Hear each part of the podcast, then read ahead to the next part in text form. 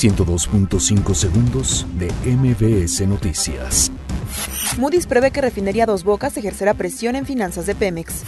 Senado avala en lo general y particular. Minuta de reforma educativa. Secretaría de Salud concreta primera compra consolidada de antirretrovirales para este año.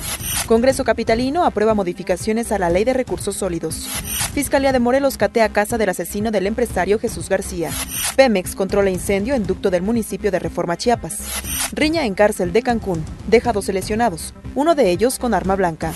Michel Temer, expresidente de Brasil, se entrega a policía tras nueva orden de arresto por corrupción. América derrota 3 por 1 a Cruz Azul en la ida de los cuartos de final de la Liga MX. Necaxa toma ventaja y vence 1 por 0 a Rayados de Monterrey. 102.5 segundos de MBS Noticias.